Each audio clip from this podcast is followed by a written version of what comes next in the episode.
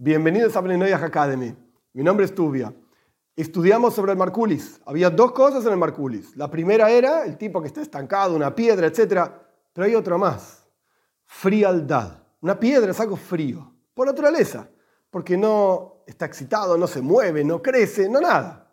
¿Qué significa el concepto de frialdad? Significa una persona que tiene el corazón duro como una piedra. Cuando una persona tiene el corazón duro como una piedra, una persona es indiferente hacia lo que es santidad, conexión con Dios, espiritualidad. Cuando una persona es fría, es como un muerto.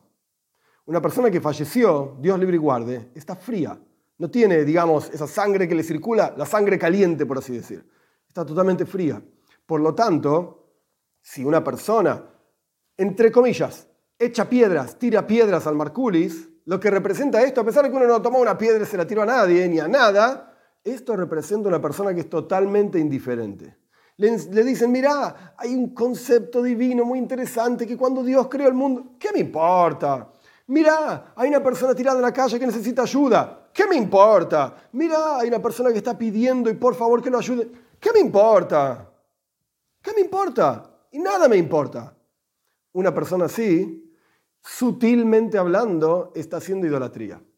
Idolatría de su propia dureza de corazón. Ahora bien, esto no quiere decir que todo lo que es caliente es positivo y todo lo que es frío es negativo. A veces uno tiene que tener frialdad e indiferencia hacia las transgresiones, hacia todo aquello que va contra la voluntad de Dios. Ahí sí tienes que decir, ¿y a mí qué me importa? ¡Ey, vamos a robar acá! No quiero, no me interesa. ¡Ey, vamos a matar a este! No quiero, no me interesa. No es mi asunto, Chao. Hay que tener cierta frialdad, pero hay que tener también calentura, por así decir. De hecho, interesante, más allá del concepto del rezo, qué significa rezarle a Dios, todo esto lo vamos a estudiar Dios mediante. Si una persona está rezando, así dicen nuestros sabios, y de repente aparece una serpiente, tenés que seguir rezando. Quédate quieto, seguir rezando a Dios, la serpiente se va a ir. Pero si mientras estás rezando aparece un escorpión, nuestros sabios dicen inmediatamente, movete de acá, fuera, el escorpión te va a picar, te va a matar, etcétera, etcétera. ¿Qué diferencia entre la serpiente que podés seguir rezando y el escorpión que hay que cambiar? Inmediatamente, salí de ahí. Una de las explicaciones es la siguiente. El veneno de la serpiente es un veneno caliente, genera calor en la persona. Cuando una persona está caliente, tiene calor, por así decir, esto representa que está viva, Sangre caliente circulando por su interior.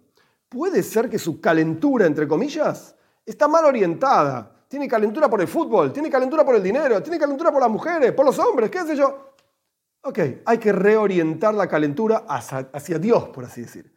Calentate, tenés fuerza, energía, ganas, entusiasmo en mitzvot, en Torah, en Dios, en el estudio. Ok, hay que reorientar la calentura. Pero por lo menos estás vivo, estás caliente, funciona. Entonces, si la serpiente se te acerca, seguir rezando. Hay que aprender a reorientar la calentura como corresponde.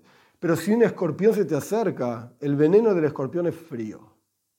Frialdad, indiferencia. No me importa. Si vos estás rezando a Dios y sentís que no me importa, duro como una piedra, ah, dicen nuestros sabios, inmediatamente tenés que cambiar. Hay algo que no funciona. Y acá, digamos, cerramos y terminamos la idea del, del, del Marculis.